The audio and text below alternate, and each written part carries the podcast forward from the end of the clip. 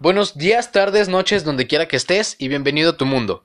Mi nombre es Fernando y ya sé que en el capítulo anterior les dije que subiría podcast cada 15 días, pero pues, se me fue la onda bien gacho, traía un chorro de cosas que hacer, se me atrasaron proyectos, me regañó la Miss y toda la cosa. Es más, vamos a mandarle un saludo. Claro que sí, le mandamos un caluroso saludo con mucho júbilo, mucho cariño, mucho sentido de responsabilidad a la maestra favorita de todas las feministas, Susana Velos, claro que sí, que debe de estar por ahí cuidando animalitos desahuciados y luchando por los derechos de las mujeres. Ah, no me baje puntos, mis nomás me atrasé una semana. Y aprovechando que estamos aquí, vamos a mandarle un saludo a nuestro queridísimo, siempre bien ponderado Alfredo Adame, ¿cómo no? Que ha de estar entrenando muy duro para, para su pelea contra Carlos Trejo. Ya agárrense de sus greñas y dejen de andarse sacándose sus mocos. En fin, el programa de hoy estará dedicado a un pequeño país que se encuentra en Centroamérica, que en este momento está envuelto en muchísima controversia y su gente está viviendo una situación bastante difícil. Ya sé que suena como cualquier país de Centroamérica, pero en este momento nuestro objeto de, estudio la tiene más difícil que los demás. Estoy hablando de Nicaragua. Y es que pensando en cuál sería un buen tema para el programa de hoy, se me ocurrieron muchos países y llegué a la conclusión de que por lo general, como mexicanos, tendemos a dar por sentado e ignorar a nuestros vecinos del sur y subestimamos sus culturas y su historia, pero la verdad es que hay mucho más en estas pequeñas naciones de lo que podemos imaginar. Y finalmente escogí hablar de Nicaragua porque creo que es importante reconocer y hacernos conscientes de la situación que está atravesando este país, pero también sería bueno verlo desde otra perspectiva, lejos de lo que nos enseñan en las noticias. Y espero que al terminar este podcast te den tantas ganas de conocerlo como a mí. Obviamente ya que se acabe todo el desmadre que traen. Haz de cuenta que Centroamérica es una familia y Nicaragua es como el hermano pelado que siempre anda maldiciendo a todos junto con El Salvador. Dicho esto, comencemos con la geografía política de este bello lugar.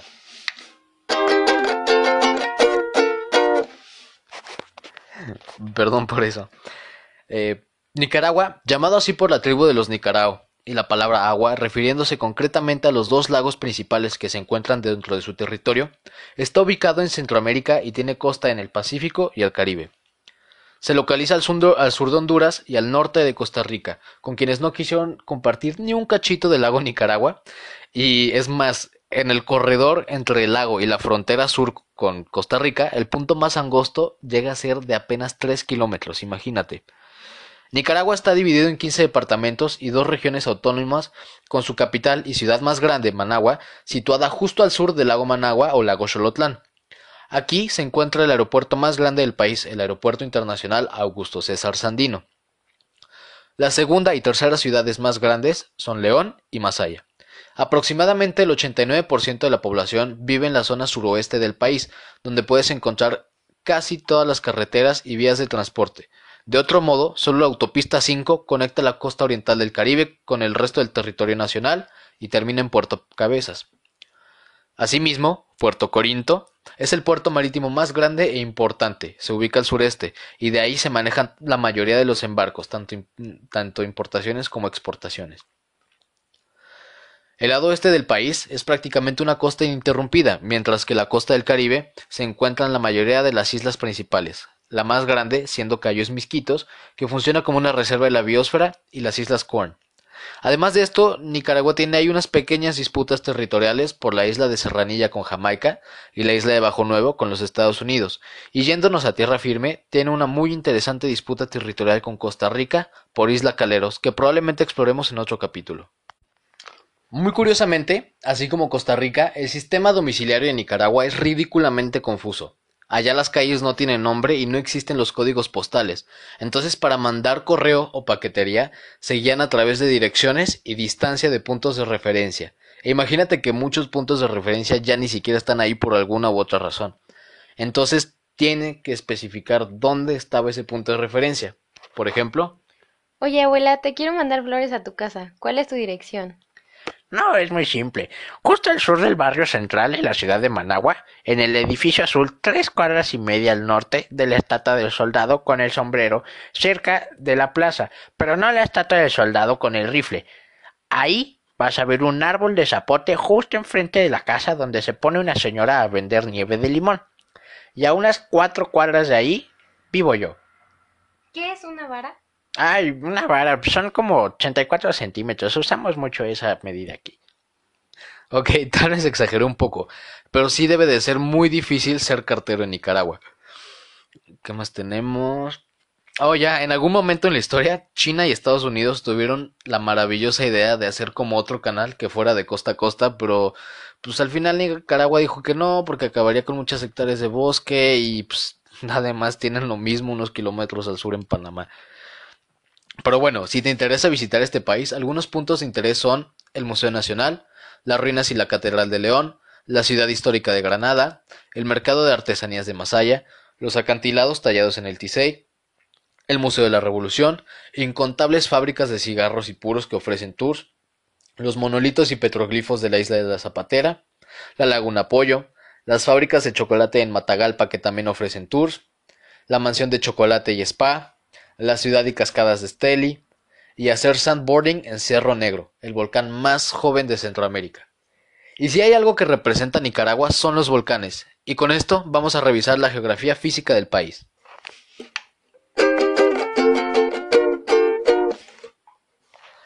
Para empezar, el país está ubicado en la parte oriental del Cinturón de Fuego, justo donde convergen la placa de Cocos y la placa norteamericana en la fosa de Mesoamérica.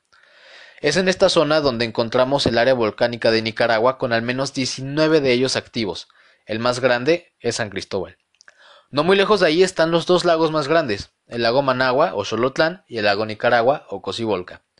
Este es el lago más grande no solo de Nicaragua, pero de todo Centroamérica, lo raro aquí es que a pesar de que este lago se encuentra a solo 10 kilómetros de la costa del Pacífico, su cauce desemboca en el Caribe a través del río San Juan, que es parte de la frontera con Costa Rica. Sin embargo, el río más grande es el río Cocos, justo en la frontera norte con Honduras.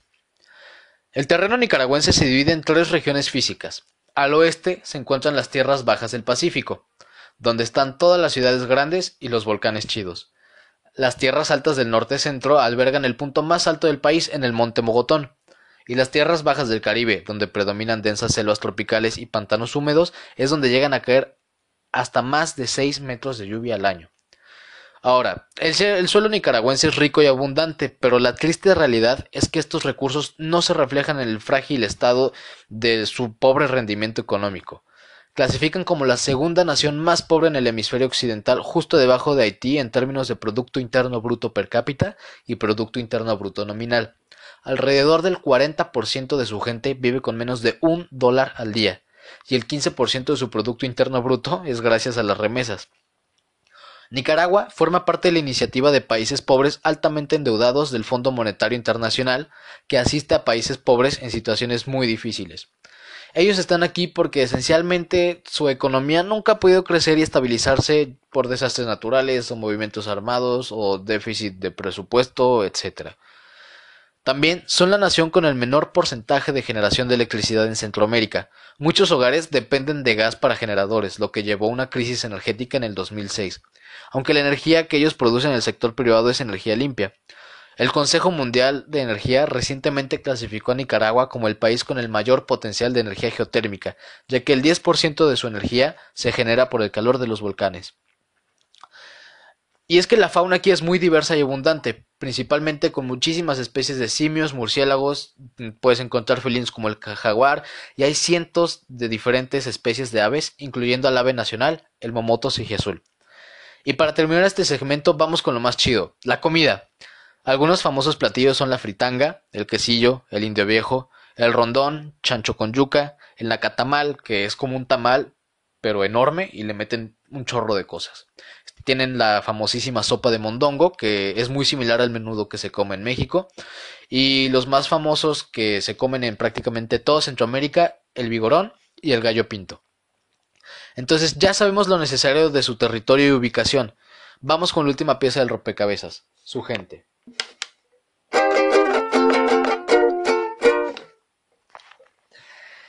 Y empecemos este segmento con el gentilicio. En Centroamérica podemos encontrar ticos en Costa Rica, guanacos en El Salvador, chapines en Guatemala, catrachos en Honduras y a los nicaragüenses se les dice pinoleros y su apodo les encanta. De hecho tiene un refrán que dice soy puro pinolero, nicaragüense por gracia de Dios. Y lo más importante es que en el país hay alrededor de 6.2 millones de personas y debido a diáspora, uno de cada seis pinoleros viven en Estados Unidos o Costa Rica. Su población se conforma en un 69% de mestizos, 17% blancos descendientes de españoles, 9% son negros y el restante son principalmente grupos indígenas. Su moneda nacional es el Córdoba, usan la toma de corriente tipo A como en México y en muchos países de América y manejan del lado derecho del camino. Habiendo visto la población, es justo asumir que Nicaragua es muy diverso, desde Cristóbal Colón hasta piratas franceses y un gringo loco que quiso adueñarse del país en el siglo XIX. Aquí encontramos la comunidad de afrodescendientes más grandes en Centroamérica. La mayoría de estos viven en la costa del Caribe y casi todos fueron traídos por británicos cuando colonizaron la costa de Misquitos, que es prácticamente toda la costa del Caribe nicaragüense y un poquito de Honduras. Esta antes estaba habitado por la tribu de los Misquitos, donde ahora prevalece la comunidad negra de los Garífuna. Hoy en día, la mayoría de los Garífuna hablan un inglés criollo muy similar al jamaiquino. Además, existen aproximadamente 20 comunidades indígenas principales, de las cuales la mayoría tienen lazos estrechos con los pueblos mayas y aztecas que solían habitar la región hace cientos de años. Claro que el lenguaje predominante en el país es el español, con su peculiar acento donde emiten la letra S al final de las palabras y en lugar de tutear usan el voz, además de tener su propia jerga. Aquí le van unas cuantas palabras que se usan mucho allá. Tuani es aquí como chido, de Acachimba es como muy chido, Maje es como el güey para nosotros, y la frase que se rinda a tu madre es como su mentada de madre por excelencia. No es necesariamente una grosería, pero es muy ofensivo. Los nicaragüenses son gente muy apasionada, y a pesar de ser la segunda nación más pobre en el hemisferio, es muy seguro para turistas. Tienen la tasa de homicidios más baja de Centroamérica con solo 6 homicidios por cada mil habitantes. Es más bajo que Panamá y Costa Rica. La religión más practicada es el catolicismo, con un 58% de seguidores, y por ahí hay algunos cuantos protestantes. Y frecuentemente, durante crisis políticas, la Iglesia Católica llega a actuar como mediador entre las partes para aliviar tensiones. Y es que la religión y el mestizaje forman gran parte de las tradiciones y cultura de Nicaragua, así como de cualquier otro país latinoamericano. Un gran ejemplo de su variada y colorida cultura son sus trajes típicos del mestizaje que mezclan texturas y colores indígenas. Y es que Nicaragua está repleto de leyendas y folclore y es reconocido como el país latino con más poetas per cápita. Algo muy particular de Nicaragua es el huehuense. Haz de cuenta que esta es como una representación satírica que mezcla música, danza y teatro, todo acompañado de atuendos alegres y máscaras hechas a mano, y es reconocido por la UNESCO como Patrimonio Intangible de la Humanidad. También tenemos el popular estilo de arte primavista que pueden encontrar en todas las calles y souvenirs del país. Es muy bonito, les recomiendo que lo busquen. Y finalmente, Nicaragua resalta como uno de los pocos países latinos donde se practica más el béisbol que el fútbol, y seguido podemos encontrar nicaragüenses jugando en la MLB. Y ahora, historia de Nicaragua explicada en 60 segundos o menos. ¡Comenzamos! Pueblos originarios, Cristóbal Colón y conquista española, Francisco Hernández de Córdoba funda las primeras ciudades en el siglo XVI, independencia del, Imperio Español el 15 de septiembre de 1821, anexión al primer Imperio Mexicano, derrocamiento del primer Imperio Mexicano, República Federal de Centroamérica en 1823, cinco años después se va a la basura, Nicaragua por fin es un país independiente, pero hay pequeñas guerras civiles, William Walker, el gringo loco, intenta apoderarse del país, pero lo ejecutan. Los ingleses se adueñan de Costa Misquitos y más tarde los gringos ocupan el territorio. Surgen Sandinista y ejército, los gringos se van, la dinastía Somoza toma el poder, eh, nace la revolución sandinista que dura de los 60 a los 70, luego va el periodo postconflicto. En los 90 la primera mujer gana las elecciones del país. La economía se va recuperando poco a poco, el partido sandinista vuelve a poder, hay protestas contra el presidente, los refugiados huyen del país y ahí es donde nos encontramos ahora. Algunos famosos nicaragüenses o descendientes de nicaragüenses son Augusto César Sandino, Violeta Chamorro, el poeta Rubén Darío, los músicos Luis Enrique, el príncipe de la salsa, es el que canta la de Yo no sé mañana, eh, Hernaldo Zúñiga, Tony Meléndez, Bianca Jagger, que fue la primera esposa de Mick Jagger, era, es nicaragüense, y tenemos a los famosísimos boxeadores Alexis Argüello y el Chocolatito González. Habiendo dicho todo lo que se tiene que decir en este segmento, vamos a la última parte del programa, sus relaciones internacionales.